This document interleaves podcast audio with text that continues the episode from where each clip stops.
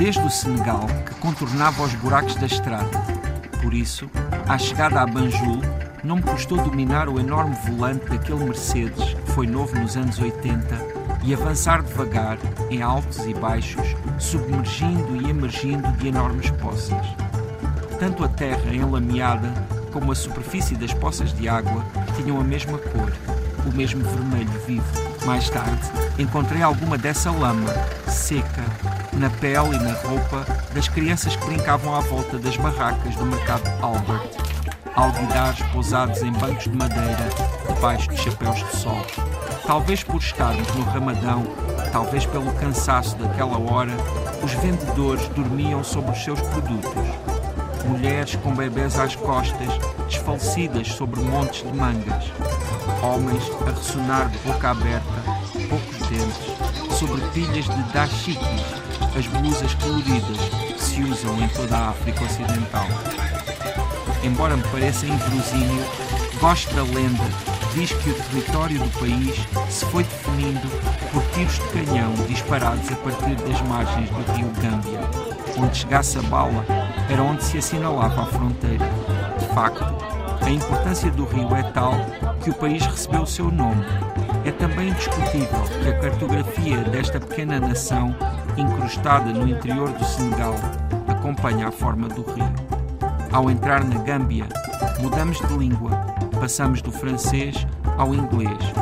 Happy birthday, Mr. President, dizia a faixa desbotada que estava afixada no Arco 22, um dos poucos monumentos de Banjul.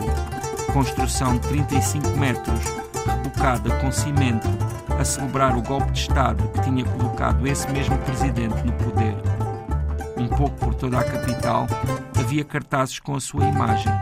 Afirmavam que votar nele era o dever sagrado de todos os gambianos.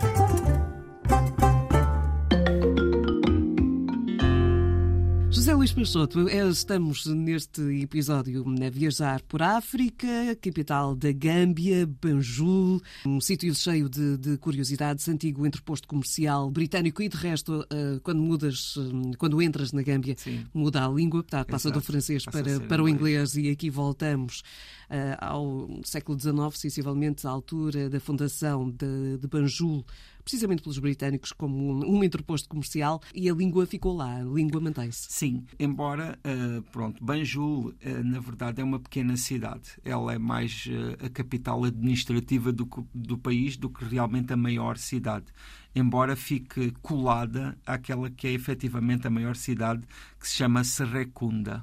E Banjul, eh, como Serrecunda, como na verdade toda a Gâmbia e, e, e, a grande parte dos países e as realidades de, mais urbanas, digamos assim, deste espaço de, daqui da, da África Ocidental, são praticamente enormes mercados, ou seja, todas as ruas são, são mercados e efetivamente o, os ingleses estão, estiveram presentes na Gâmbia a partir do século XVI por um motivo muito curioso que é o facto de o António Prior do Carato ter vendido os direitos de exclusividade do comércio dessa região aos ingleses. Uhum. E essa região que se organiza ali à volta do rio Gâmbia, que ganhou também esse nome de Gâmbia, e que é um pequeno país que tem também essa particularidade muito curiosa de estar verdadeiramente no interior do Senegal.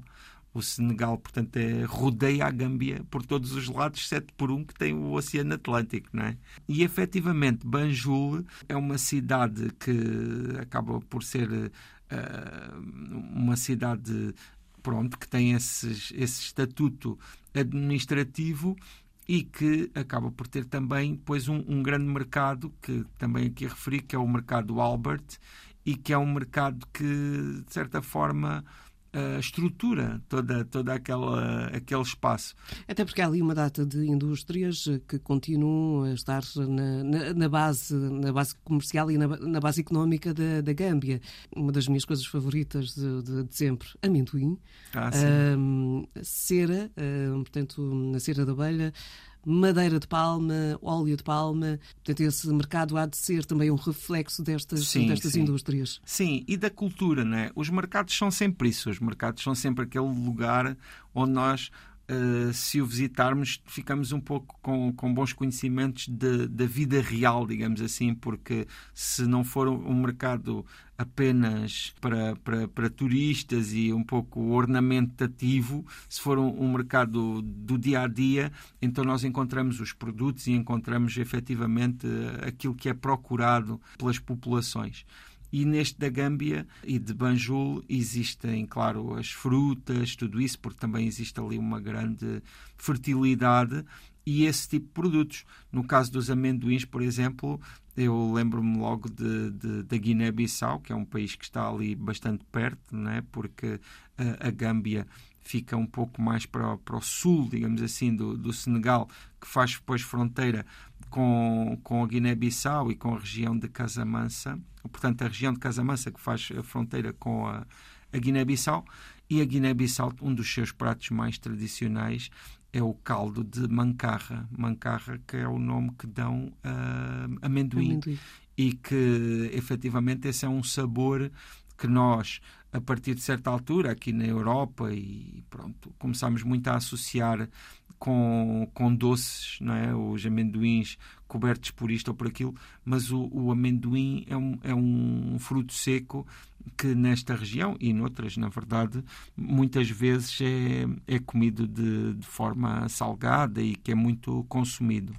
Um, aqui também em Banjul, um, uma coisa que eu nunca esquecerei foram as aventuras para chegar lá, não é? porque eu vinha de Dakar de carro a conduzir uh, alternando às vezes com pois. alguns amigos meus. Temos, temos de falar sobre, sobre isso. E isso são grandes aventuras. Uma velha máquina, uma velha glória que, que, te leva, desde logo, a viagem com uma, uma direção assistida a abraços. Ah, é? sim, Portanto, sim. Estamos a falar e, de um carro. E, e uma outra coisa curiosa que é uh, efetivamente os buracos nas estradas, que na crónica eu falava dos buracos dentro da cidade de Banjul, mas, mas se, se é assim dentro da cidade, não é? nas estradas de, ainda é muito mais e efetivamente é, é muito cansativo a quantidade tão grande, tão grande e permanente de, de, buracos que existem em toda a parte.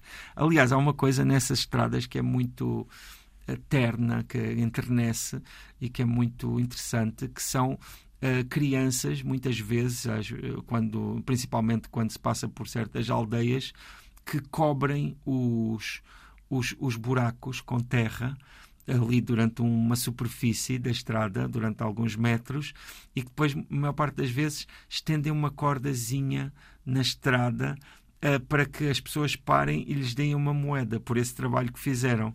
É claro que há muitos carros que levam essa cordazinha à frente, pois, uh, uh, mas, mas não deixa de ser interessante esse trabalho de cobrir os buracos da estrada e depois ficar à espera de, de algumas moedas. E claro, há um outro momento que também não, não, não vou esquecer e que é o momento da travessia do rio, não é? Porque esse rio como ele uh, se estende pelo, pelo, pronto, pelo interior e não há pontes ali naquela, naquela altura, a única forma é passar de barco num ferry, levando o carro. E as filas são gigantescas, não é? As filas demoram, demora-se mais do que um dia na fila.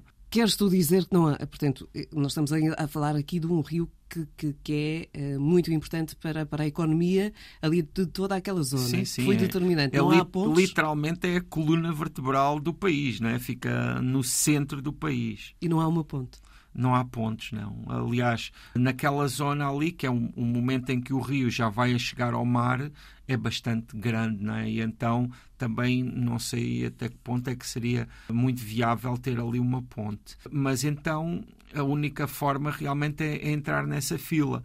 Só que, claro, depois eh, há muitas formas de contornar as horas todas de espera que são necessárias para, para entrar no ferry. Mais ou e, menos quanto tempo estiveste à espera? Ah, já, não, já não me recordo, porque não, não, nós não tínhamos tempo nem possibilidade de ficar o tempo oficial à espera. Nós tivemos de contornar, contornar isso, porque, aliás, essa era ali a prática comum. Aliás, quando nos viram, começaram logo a, a dar-nos alternativas. Também, já agora, a entrada na, na fronteira, ou seja, a passagem de, do Senegal para a Gâmbia por terra também foi recambulesca, não é? No, tanto no lado do Senegal como no lado da Gâmbia, em que, por exemplo, tivemos houve um momento em que estivemos ali com o carro meio retido e tivemos depois também de encontrar ali uma forma não oficial de, de nos libertarem, de certa forma. E isto num, num, nos escritórios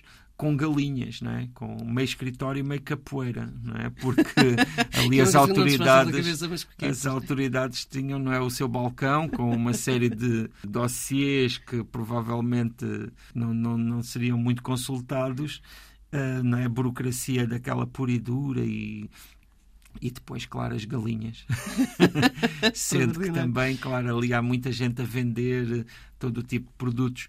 Porque, efetivamente, e isso é uma coisa que se sente muito em toda esta região de África, que é esta, esta dimensão do comércio. Então, no Senegal, sente-se muitíssimo, não é? Aliás, eu, neste mercado Albert, eh, na Gâmbia, até foi um pouco, vá lá, uma trégua do que do, do equivalente em Dakar porque em Dakar, sendo europeu, chega a ser muito cansativo, não é? A quantidade de pessoas que estão constantemente a assediar-nos para vender qualquer coisa e que muitas vezes nos seguem por centenas e centenas de metros. Muitas vezes, alguns desses vendedores, eles não têm propriamente um produto, eles não são realmente vendedores. Ou seja, eles uh, vendem o produto dos outros, não é? Andam atrás de nós constantemente e, e, e vão depois falando. Uh, se for no caso do, em, em, Dakar, a língua deles chama-se Wolof, falam nessa língua com os vendedores, fazem logo com eles ali um preço e depois a nós, no caso do Senegal em francês, no caso da Gâmbia em inglês, uh, negociam outro preço e hão de ficar com a diferença. Claro. Já falaste aqui sobre, sobre algumas particularidades, não apenas desta passagem por Banjul, mas uh, desta viagem. Quantos dias estiveste, estiveste a fazer este percurso com, com o fantástico Sim. Mercedes? Bem, uh, a viagem de Dakar para Banjul não é muito longa, faz-se num dia. Mas não ficaste depois por Banjul, seguiste viagem? Não, não, eu fiquei em Banjul ainda uns três dias, na verdade mais nessa zona de Serracunda, que é, como dizia, a cidade grande que fica colada com Banjul e que fica próxima do mar e que é muito bonita, tem, tem lugares de mar muito bonitos, embora seja um, uma cidade também bastante humilde. E esse, esse, era o plano inicial ou foste surpreendido e ficaste ali mais Não, não, esse era o plano inicial. Já, esse já era estava o plano inicial de ir à Gâmbia. E, e, é um país que, é muito curioso, não é? Acaba por ser um país um pouco insular, no, na medida em que, por estar rodeado de Senegal, é, é um pouco inusitada a sua posição e a sua forma.